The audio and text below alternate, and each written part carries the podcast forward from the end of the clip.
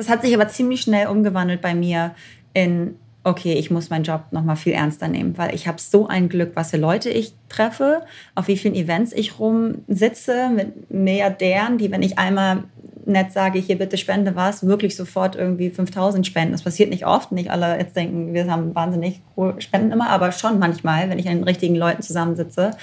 Und wie viel Geld verdiene ich, dass ich ähm, ja, die, die Position habe, einfach mal zu sagen, ich sage jetzt einfach mal fünf bis zehn Jobs ab, damit ich diese Reisen wahrnehmen kann oder ich kann jemanden einstellen oder ich kann Events machen, wo ich nicht bezahlt werde. Das mache ich ständig. Und dass ich diese Connections habe hauptsächlich. Deshalb, ich hatte viel mehr dann Lust auf meinen eigenen Job, viel mehr Lust zu reisen. Willkommen bei Viva la Social, der Podcast von Viva Con Agua. Wir sprechen hier mit inspirierenden Gästinnen über soziales Engagement, wie man am besten anfängt, welche Do's und Don'ts es gibt und warum es in der heutigen Zeit so wichtig ist, sich zu engagieren.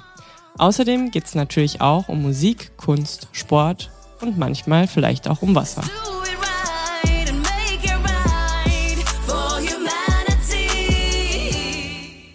Werbung oder wie ich es nenne, Werbung, die dann die Arbeit und damit die Wasserprojekte von Viva Con Agua unterstützt, also Brunnen baut. An dieser Stelle würde ich euch gerne unseren Werbepartner vorstellen. Ich freue mich, dass wir mit der Personio Stiftung einen langfristigen sozialen Partner gewinnen konnten. Was die Personio Stiftung ist, wie ihre Arbeit und ihre langfristige Vision aussieht, welche unterschiedlichen Stiftungsvarianten es überhaupt gibt, all das werdet ihr bei Viva la Social in den kommenden Wochen erfahren. Vielen Dank für den Support an die Personio Stiftung und jetzt viel Spaß bei der ersten Folge von Viva la Social mit Toni Gahn.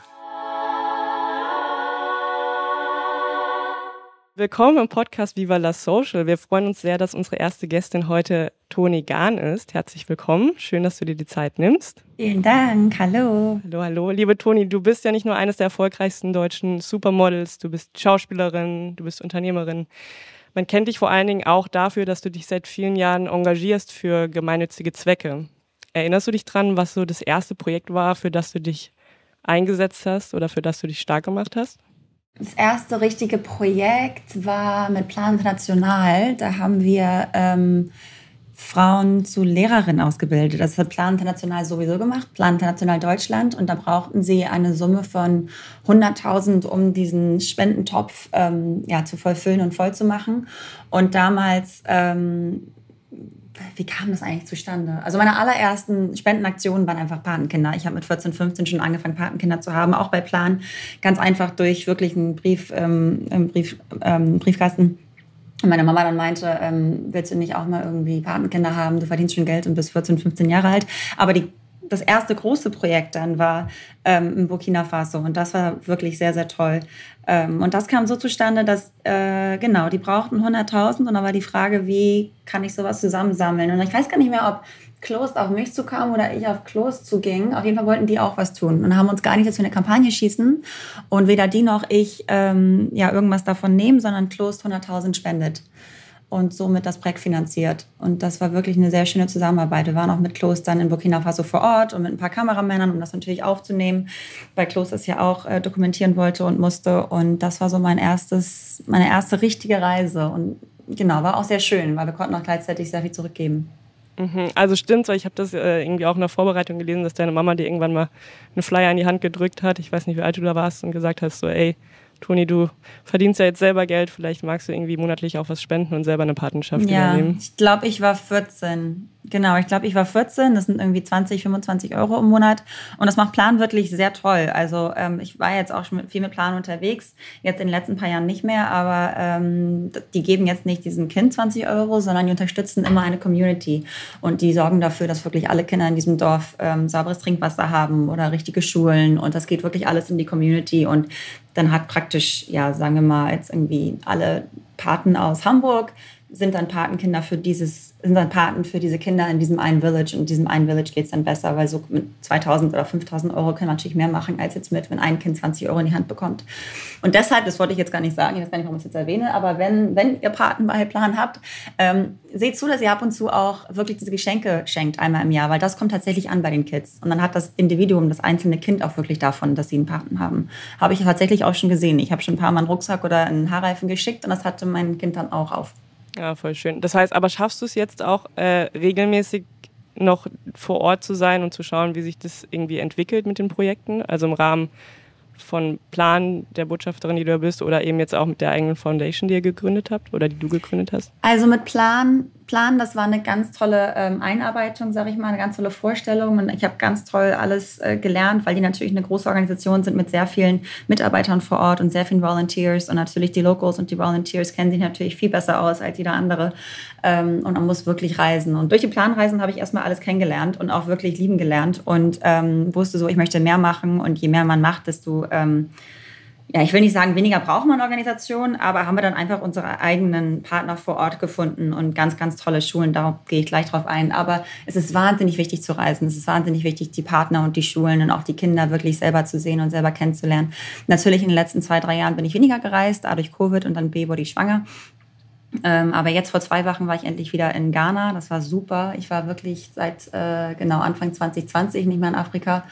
Und genau, also eigentlich ist das Ziel, dass ich jedes Jahr alle Projekte besuche. Und wir sind jetzt gerade in drei Ländern. Wir sind in Burundi, Uganda und Ghana. Und das sind wirklich, äh, ja, soll ich erst direkt darauf eingehen, was wir da genau machen? Das sind wirklich ziemlich komplexe, große Projekte langsam, ähm, wo wir auch wirklich im täglichen Austausch stehen müssen mit mhm. denen vor Ort. Äh, du kannst ja gerne später noch mal mehr in die Tiefe gehen. Aber was mich auch interessieren würde, ist, ähm, mhm ihr fokussiert euch ja auch mit der Arbeit der Foundation sehr auf das Empowerment von jungen Frauen oder heranwachsenden Mädchen. Hm, Gab es einen Grund dafür, dass du gesagt hast, ey, ich möchte mit der Arbeit vor allen Dingen Frauen unterstützen, junge Mädchen? Also gab es da irgendwie einen ausschlaggebenden Grund, dass du gesagt hast, das ist so das Wichtigste? Weil es hätten ja wahrscheinlich ähm, auch sozusagen andere also, Themenschwerpunkte sein können. Super, ja, super viele Gründe. Ich glaube, wenn man jetzt ganz äh, rational ähm, Statistiken sich anschaut, ist es wirklich das Wichtigste, was man machen kann. Das Beste für eine Community, das Beste für die Familie ist wirklich die Mütter und die jungen Frauen zu educaten. Ähm, für den Klimawandel ist es wahnsinnig wichtig, für das Bruttoinhaltsprodukt des Landes. Das sind wirklich statistisch gesehen das A und O. Ähm, für mich persönlich, als ich viel gereist ähm, bin durch Afrika, ist mir sehr früh aufgefallen, dass es oft die Mädels waren, die keine Schuluniform anhatten, aber die kleinen Jungs hatten Schuluniform an zum Beispiel.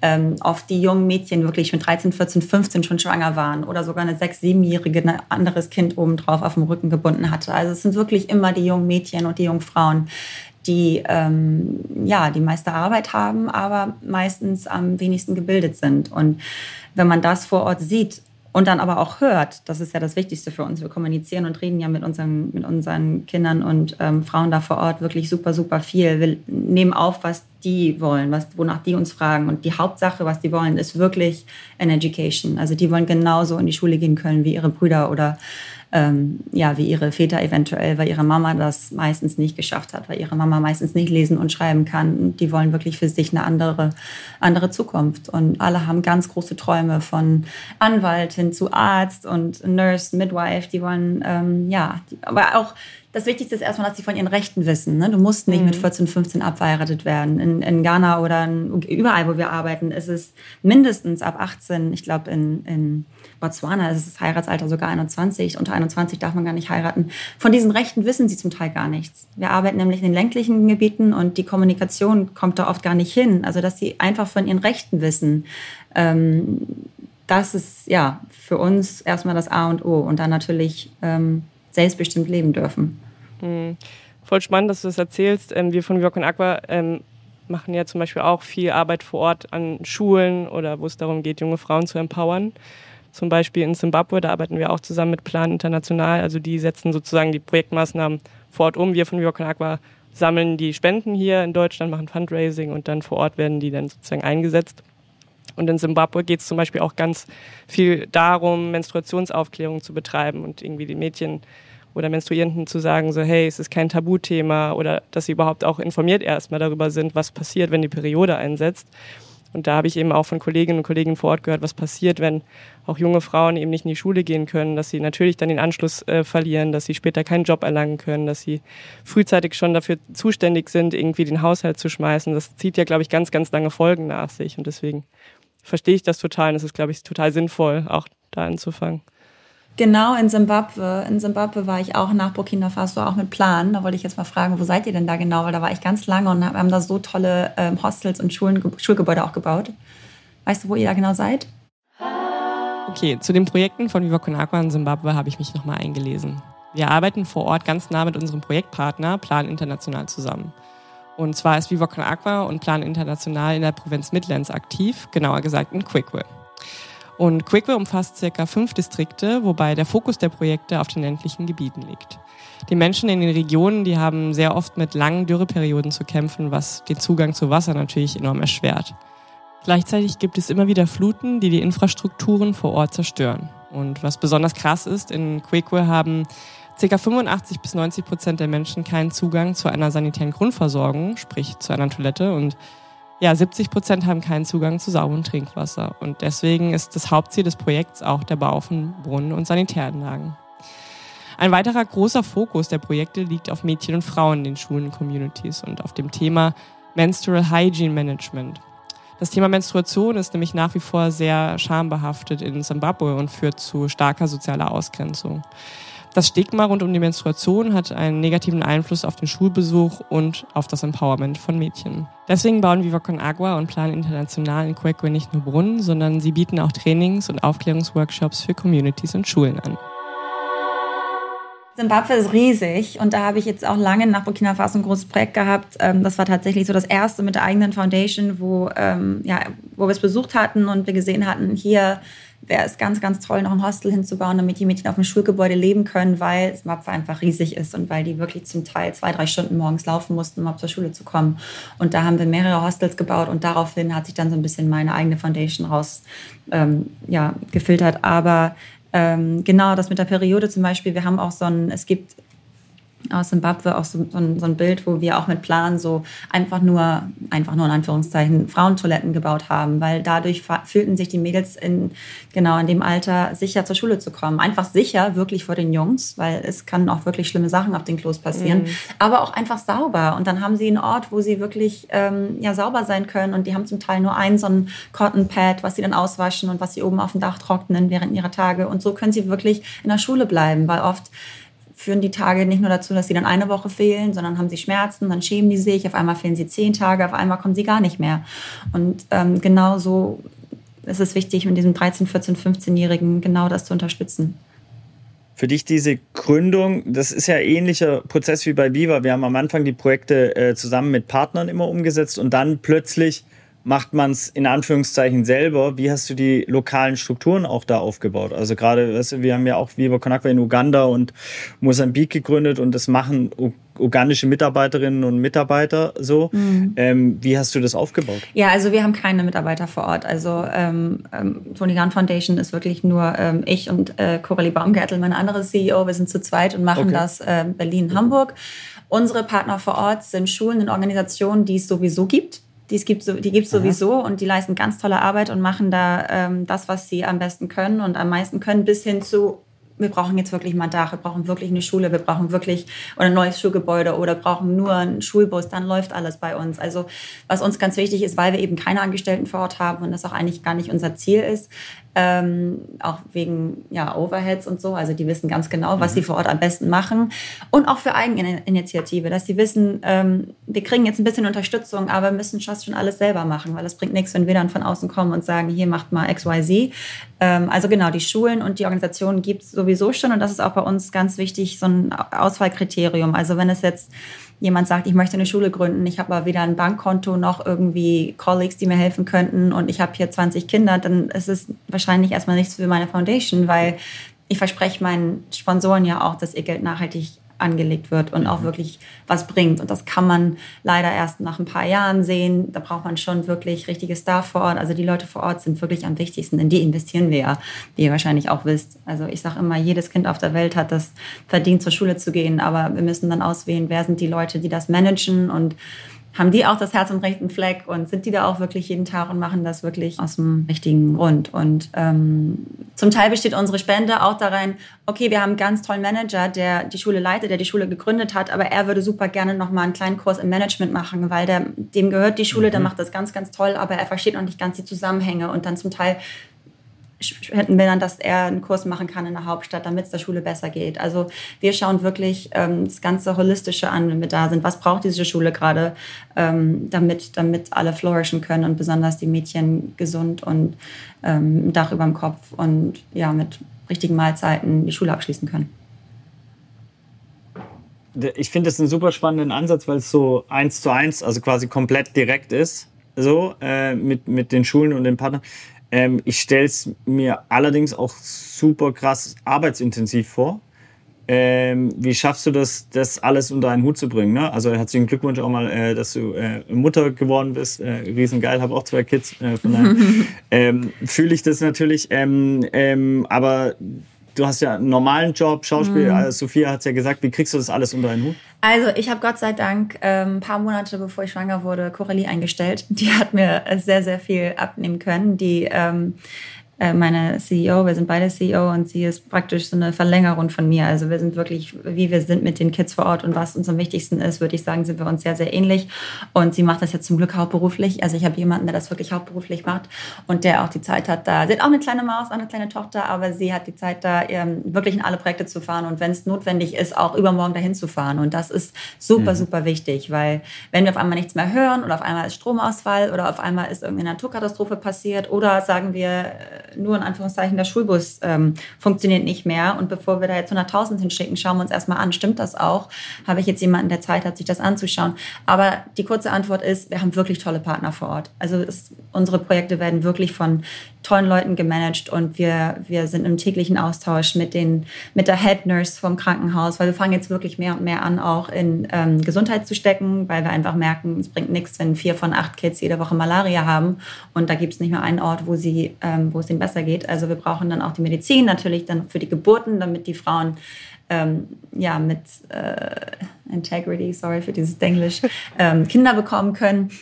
Das ist natürlich mir nach meiner Geburt jetzt auch viel wichtiger geworden. Also wir unterstützen wirklich nicht nur, sage ich mal, Schulgebäude, sondern Stipendium, die Schulbüsse. Manchmal geht es um die Küche, um das Essen, obwohl wir sehr, sehr unterstützend sind darin, dass, ähm, also es plädieren wir immer wieder, dass sie ihre eigene Agriculture in jeder Schule hinkriegen, dass sie wirklich anbauen können und sich selbst versorgen können.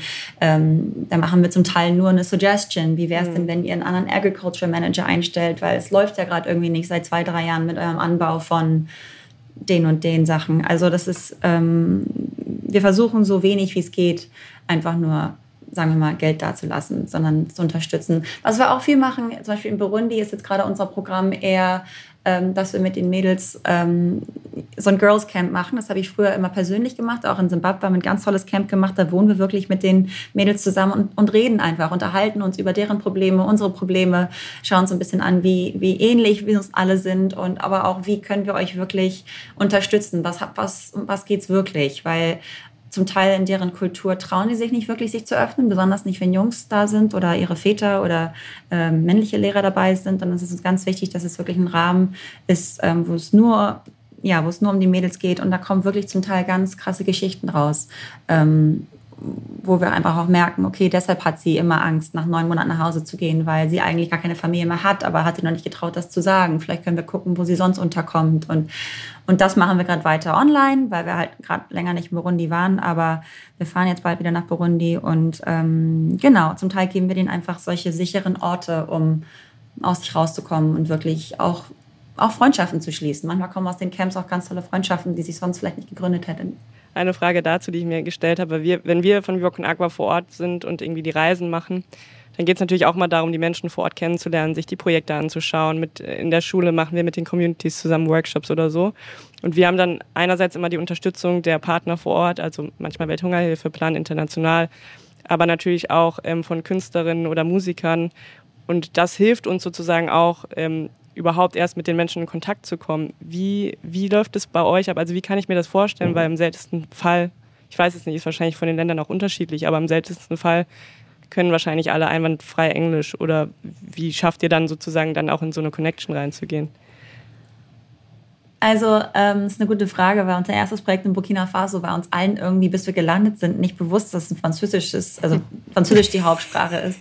Und ich weiß noch, wie ich da vor einer, vor einer Klasse stand und auf einmal irgendwie Hallo sagen sollte. Und auf einmal ich so, Bonjour, je m'appelle Tony et je suis une fille. Und ich habe da eine Rede gehalten, obwohl ich seit sieben Jahren, ich hatte sieben Jahre Französisch und ich hatte keine Ahnung, dass ich Französisch einigermaßen ganz gut kann. Und ich weiß noch, wie Eva, meine Agentin, mich angeschaut hat und so, wo kommt das denn her? Ich so, ich weiß es auch nicht. Aber irgendwie haben mich alle verstanden verstanden und ich kann seitdem auch kein Französisch mehr, seit dem Moment. Aber ähm, na, seit, nachdem war es uns klar, okay, wir sollten uns erstmal auf Länder fokussieren, wo Englisch die Hauptsprache ist, also die Hauptlandessprache. Aber natürlich gibt es dann pro Land auch noch, ich glaube in Ghana gibt es 50 Landessprachen alleine, wenn nicht sogar viel mehr.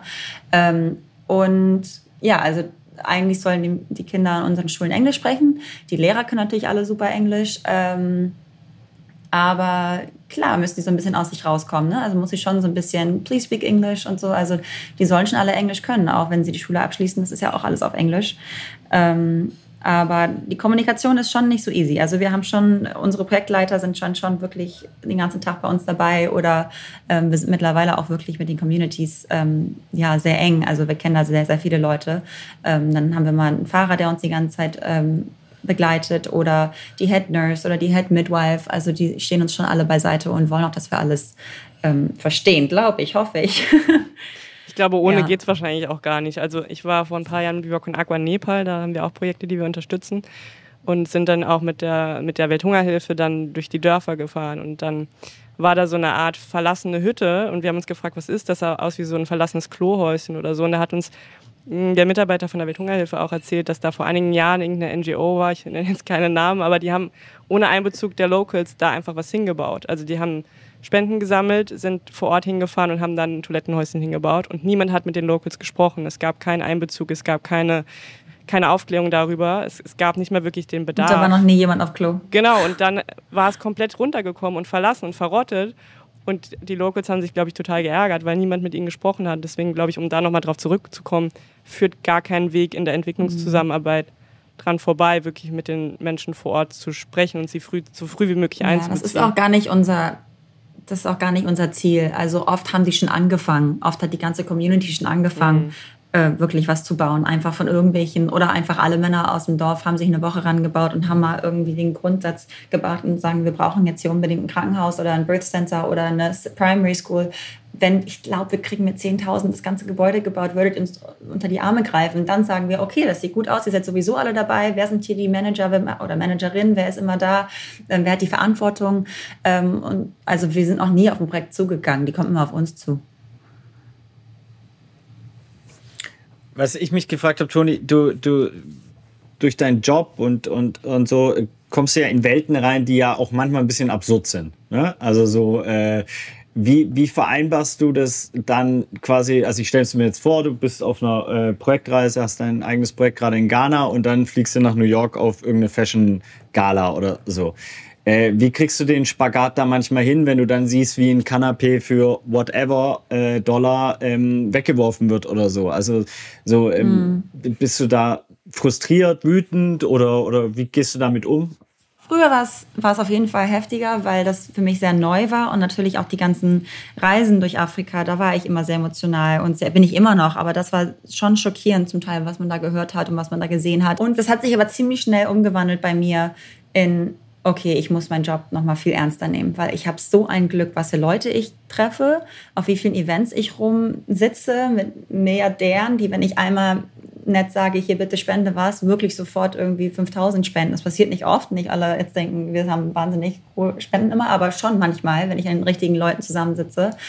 Und wie viel Geld verdiene ich, dass ich ähm, ja, die, die Position habe, einfach mal zu sagen, ich sage jetzt einfach mal fünf bis zehn Jobs ab, damit ich diese Reisen wahrnehmen kann oder ich kann jemanden einstellen oder ich kann Events machen, wo ich nicht bezahlt werde. Das mache ich ständig. Und dass ich diese Connections habe hauptsächlich. Deshalb, ich hatte viel mehr dann Lust auf meinen eigenen Job, viel mehr Lust zu reisen, viel mehr ähm, Lust auf Instagram. Ich habe Instagram früher so nervig gefunden, finde ich immer noch ein bisschen nervig, aber ich muss es einfach benutzen. So, sonst wäre ich ein Backpacker, die ohne ohne Modeln wäre ich ein Backpacker, die die ganze Zeit durch Afrika reisen würde und ähm, ja ihre 50 Euro hinlegen würde, wenn es geht. Und so kann ich wirklich ganz anderes bewegen und deshalb ist es ein bisschen schade, wenn das auf Instagram manchmal so gesehen wird, so, oh, du postest doch nur deshalb oder echt klar, das sind jetzt eine von 100 negativen Kommentaren. Meistens sind es wirklich positive Kommentare, aber man schaut sich das schon an und denkt so, nein, Mann, ich mache das doch, damit diese Leute spenden und die meisten wollen das wirklich sehen und finden das toll und spenden deshalb dann. Ich kann es auch lassen, aber dann kann ich die Schule nicht bauen und diese 500 Mädels werden nie die Schule abschließen. Deshalb ja, Instagram kann schon ein tolles Tool sein. Aber ja, nochmal kurz, die beiden Welten zu vereinen, ist nicht immer easy, aber ich habe es ähm, es hat mir sehr schnell meinen Ansporn wieder gegeben. Ich hatte auf jeden Fall mit 18, 19, 20 irgendwann war so ein bisschen die Luft raus und so noch ein Sieben-Sterne-Hotel war irgendwie normal. Und auf einmal habe ich es alles mehr lieben gelernt. Ich habe beide Welten. Ich liebe beide Welten total. Wie, wie motivierst du äh, die Menschen dann zu spenden? Also wie kriegst du es dann entweder den Milliardär oder Otto Normalverbraucherin oder äh, Musikerin? Also die Egal, Reichen, du triffst ja alles. Die Reichen nerv ich schon sehr. Ich glaube, die, die wollen nicht neben mir sitzen bei einem Dinner. Die sind so, oh Gott, jetzt schon wieder. Weil was soll ich sonst mit denen reden? Ich habe keinen Bock irgendwie über, ihren, über ihre Weltreise in ihrer Yacht oder so zu hören. Und ich bin dann sofort, rede dann sofort nur darüber. Und wenn ich die wirklich, also manchmal da so eine Viertelstunde und dann sind die schon so, ja, ja, okay, okay, I'll connect you with my assistant. Und dann bin ich auch ruhig, danach bin ich auch social, danach kann ich auch Smalltalk machen. Aber ich bin schon am Anfang ziemlich nervig. Ähm, alle anderen also es interessiert wirklich auch viele Leute. Also es ist nicht so, dass ja. man jetzt ähm, wahnsinnig betteln muss. Also besonders meine engsten Freunde und Verwandten, die finden das alle so toll und spenden alle so großzügig auch. Und gerade bei so Events, äh, wir machen jetzt bald wieder einen großen Flohmarkt, den ich jetzt seit ein paar Jahren schon mache. Ähm, da habe ich jetzt gestern langsam ein bisschen angefangen zu posten, weil ich vorher auch busy war mit Ghana und so. Und da, ich bin immer überrascht und überwältigt, wie viele Leute wirklich ankommen mit, wie kann ich dir helfen? Ich würde das so gerne nochmal posten und was soll ich posten und wie können wir helfen und spenden? Und, oder wir können nicht viel spenden, wie können wir sonst helfen? Und so kann man wirklich viel zusammenkriegen, weil ähm, ja, it takes a village. Das stimmt. Äh, du, du sprichst ja manchmal äh, ein bisschen Denglisch, deswegen und, und äh, hast ja in, in, in beiden ähm, Kulturen, sage ich jetzt mal, viel gelebt. Gibt es für dich einen Unterschied so, äh, wenn es um Charity und soziales Engagement geht zwischen USA und Deutschland? Also zum auf ja, die zwei Länder? Ja, ist viel einfacher in den USA. also ich will es nicht sagen, dass es negativ ist, aber die Deutschen hinterfragen schon alles gerne mit 195 mhm. Fragen und mhm. sind nicht gleich so, oh toll, du hilfst in Afrika, sondern mehr so, warum und wieso und was wollen die doch eigentlich gar nicht. Und also, ähm, das ist ja auf Deutsch, kann ich so sagen. Deutschen sind auch zum Teil hinterfragen ein bisschen smarter, ne? aber ich würde sagen, die, die philanthropische Kultur ist, also man sagt in UK, Kanada und der USA am größten irgendwie, dass man so Charity-Events macht und auch mal ein bisschen was locker sitzen hat für das nächste Charity-Event. Das ist, glaube ich, mehr so eine Kultur da. Ähm, es gibt auch viele, viele ähm, Firmen, die müssen Summe X spenden im Jahr und machen das mhm. dann halt an die Foundation so. Ähm, in Deutschland ist es schon so ein bisschen mehr, oh, ich war auf diesem tollen Dinner und ähm, es hat mich wirklich sehr überwältigt. Da habe ich auch wirklich 50 Euro gelassen. So, und dann bin ich so, okay, aber. Das Dinner hat halt 60 gekostet. So, ich, genau. Und ich, ich weiß nicht, ich kenne deine Wohnung so. aber gut, ähm, die sind so ein bisschen, das ist, ja, es ist anders auf jeden Fall. Aber deshalb, ja, ja, kein Kommentar mehr dazu.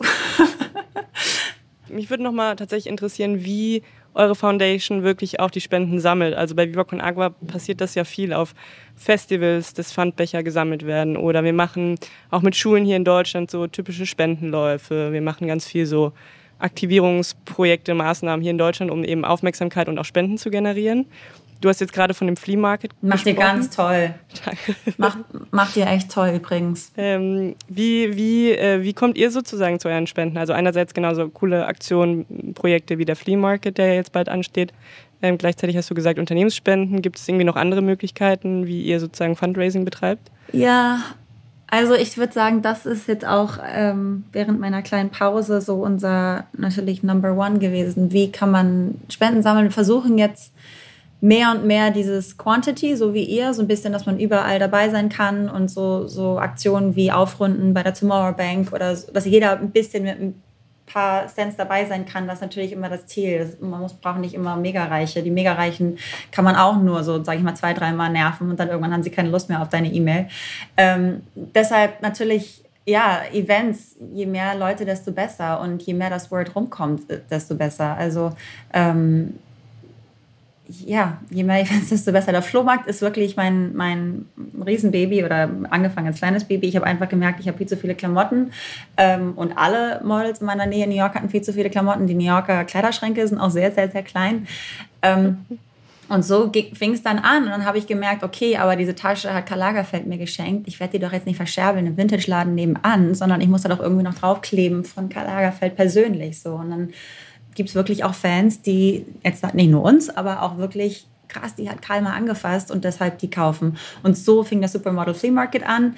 Ähm, mittlerweile sind ja auch alle Models, alle ähm, Shapes und Sizes zum Glück. Und deshalb ist es nicht mehr der Super äh, Model Flea Market, nicht nur, weil nicht nur Models spenden, sondern auch, weil es wirklich jede Größe ist, jedes Gender. Und dieses Jahr machen wir es nur in Berlin. Wir waren schon mal ähm, weltweit unterwegs 2017. Das ist jetzt äh, ein bisschen kontraproduktiv, auch sehr ähm, unnachhaltig, dieses ganze Klamotten rumgeschicke. Deshalb machen wir es dieses Mal nur in Berlin und versuchen, ähm, ja, uns zu fokussieren auf Kleider und Dinge von, von Locals. Also wirklich, ähm, ich würde nicht sagen nur deutsche Teile, wie ihr jetzt sehen könnt auf der Kamera ist mein ganzes Office auch noch gefüllt von den letzten paar Flohmärkten, von ein paar Leftovern. Da sind auch noch Sachen dabei von Bella und Gigi und Giselle und so weiter, aber ich habe jetzt nicht explizit eingesammelt von internationalen Leuten, aber da werden ganz tolle Teile von tollen Kleiderschränken dabei sein von Künstlern, Musikern, Models, Schauspielern, aber auch einfach jeder, der ein tolles Vintage-Piece übrig hat. Und dieses Jahr werden wir auch ein bisschen mehr Fokus auf ähm, nicht nur Kleidung, sondern auch, sondern auch Kunst stecken. Wir werden Live-Musik-Acts da haben. Also es wird, jetzt mal ganz kurz Werbung, zwischen 15. und 18. September am Kudamm werden da vier Tage in so einem wirklich coolen Store ähm, ja, kann man da shoppen gehen und alle Erlöse gehen an die Foundation. Okay, das heißt für die Zuhörer, die dann in der Zeit vielleicht gerade in Berlin sind, ist es sozusagen für die Öffentlichkeit zugänglich. Die können einfach vorbeikommen, stöbern. Genau. Okay. Genau, es war schon immer wirklich ein Flohmarkt, der für die Öffentlichkeit ist und es macht auch sehr viel Spaß. Und ich bin dann auch wirklich ähm, den ganzen Tag Saleswoman und habe dann meistens keine Stimme mehr danach. Aber es macht so viel Spaß, weil ich zum Teil oder meistens bis jetzt wirklich über jede Tasche und jedes T-Shirt Bescheid wusste, wer die wann wo anhatte und die Story dahinter. Und ähm, ja, mein, die ersten Flohmärkte waren auch immer voll mit anderen Models. Dann haben wir gegenseitig unsere Taschen abgekauft voneinander, weil es einfach Spaß gemacht hat, weil wir wussten, 100, 200, 300 Dollar gehen jetzt ins Projekt und, und, und bilden da ähm, Frauen aus. Und das ist irgendwie, macht Spaß, so einen Nachmittag zu verbringen. Das heißt, es ist ja eigentlich auch schon eine Form von Social Business. Ja, Weil genau. du die Leute ja quasi gar nicht mehr äh, klassisch spenden, sondern sie ja auch einen, einen Gegenwert bekommen, nämlich die Karl Lagerfeld, äh, die ominöse Karl Lagerfeld Tasche, die ich jetzt selber haben will eigentlich. Äh, quasi. Ähm, das, ist es auch ein Weg, den, den du dir vorstellen kannst, so Richtung Sozialunternehmerin? Oh, ja, wollen wir da Coralie wieder einschalten? Was meinst du dazu? ähm, ja, man, ja, Open End. Also ähm, man kann super viel machen. Wir müssen uns, glaube ich, ein bisschen fokussieren. Aber das, ja, mein Ziel wäre schon, wenn wir noch äh, irgendwie irgendwann ein, zwei Leute einstellen könnten. Das Ganze könnte auf jeden Fall noch super groß werden. Und ähm, ja, man kann. Ja, es wär, eigentlich sollte man bei, bei egal was man kauft, irgendwie ein, zwei, drei Cent abgeben davon. Das wäre doch das Ziel. So habt ihr auch angefangen. Oder? Weiß ich gar nicht. Habe ich gerade einfach so gesagt. Ich weiß nicht, ob das so Ja, wir haben als gemeinnütziger Verein angefangen mhm. und, und wirklich auch mit diesen, also das erste wirklich große, so ein eigenes Festival organisiert und dann äh, wirklich diese Pfandbecher-Sammelaktion, also wirklich als Verein, aber haben dann sehr schnell gemerkt, dass du natürlich mit Spenden sammeln auch an äh, ja, Hürden, also Hürden triffst oder äh, an, an, an dass nicht jeder die ganze Zeit immer spenden kann. Und dass deswegen für, für mich ist auch Social Business da so eine, so eine Lösung, weil es halt sehr äh, systemisch, äh, strukturell und, und einfach simpel geht. Ähm, die Leute spenden halt quasi ohne zu spenden. Ne? Also sie, indem sie halt einfach ein Wasser kaufen oder ein Klopapier und so. Und deswegen haben wir ja auch eher die Massenprodukte. Ähm, also ich meine, bei uns, bei, bei Flasche Wasser sind es 13 Cent. Ne? Du hast natürlich bei so jetzt, äh, im, sag ich so, ähm, bei deinem Flohmarkt eine ganz andere Marge, was auch interessant ist.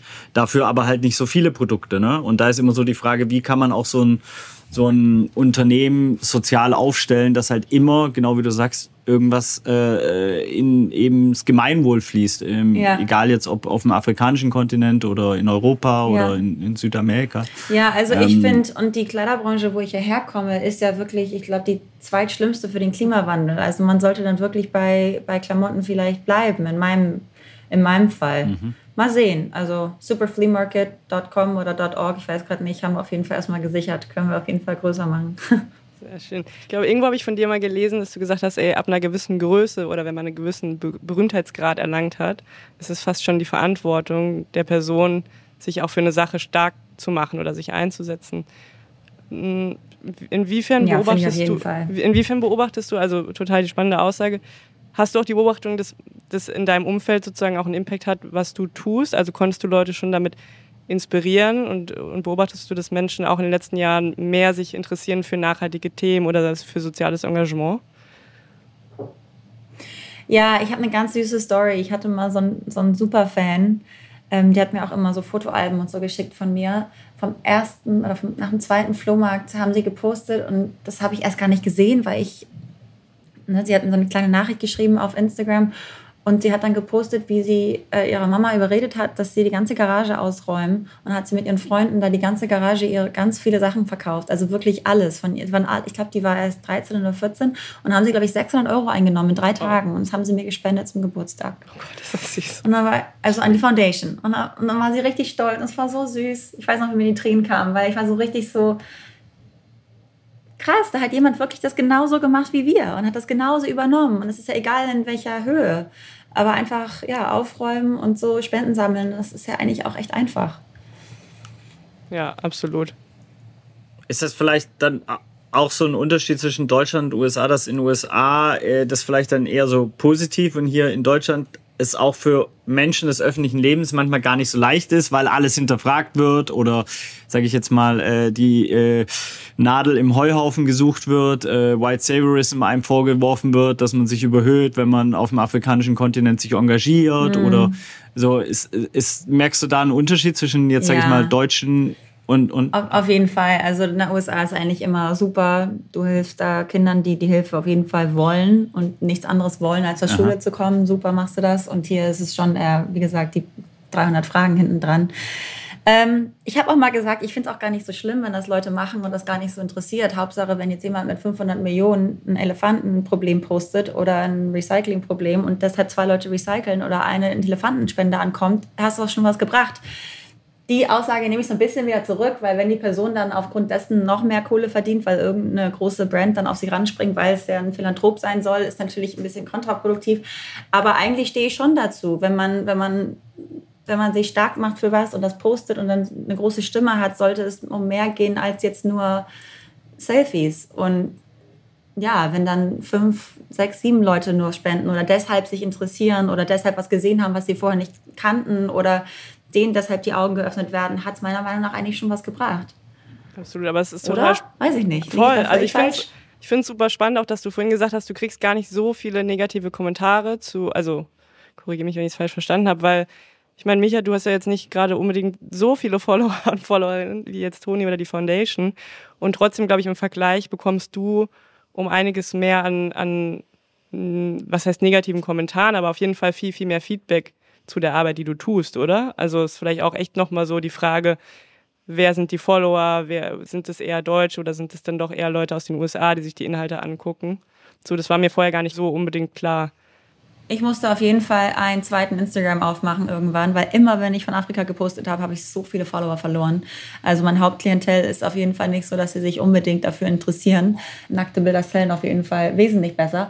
Aber es gab immer noch, und ich habe jetzt, glaube ich, 30.000 auf dem Foundation-Account, 30.000 Leute, die es wirklich interessiert. Und da ist das Engagement wirklich sehr hoch. Also die, ich kriege mein Engagement da ist viel besser als im eigentlichen Account, weil die Leute das wirklich followen und wirklich alle Stories sich angucken und alles kommentieren und den Account followen, weil es sie wirklich interessiert passiert. Und ähm, ja, bei meinem Account hat äh, Hinz und Kunst mal Like äh, oder äh, Follow gedrückt und vergessen zu unfollowen, keine Ahnung. Aber beim Foundation-Account ist wirklich, deshalb muss ich den auch machen. Ähm, weil ja, ich wollte, es bringt mir jetzt mir und der Foundation auch nichts, wenn ich als Toni Gahn immer wieder Follower verliere. Deshalb musste ich einen zweiten machen. Aber ich glaube, ich habe sehr früh angefangen, diese ganzen Sachen, also die ganzen Requests und ganz viele ja, persönliche Nachrichten gar nicht zu lesen. Deshalb sehe ich auch sehr viele Sachen nicht. Wenn jetzt Leute oder Freunde von mir tatsächlich, die ich noch nicht follow, wenn die mir was schreiben, sehe ich alles immer nicht. Weil ich versuche, das auszublocken, weil ich weiß ganz genau, was wir da machen und ich weiß, dass wirklich alle vor Ort das unbedingt so brauchen und wollen und uns so dankbar sind. Und da brauche ich nicht irgendwelche Kommentare von Leuten, die noch nie da waren, keine Ahnung haben, was wir da machen und einfach nur kritisieren wollen, weil sie zu viel Zeit haben.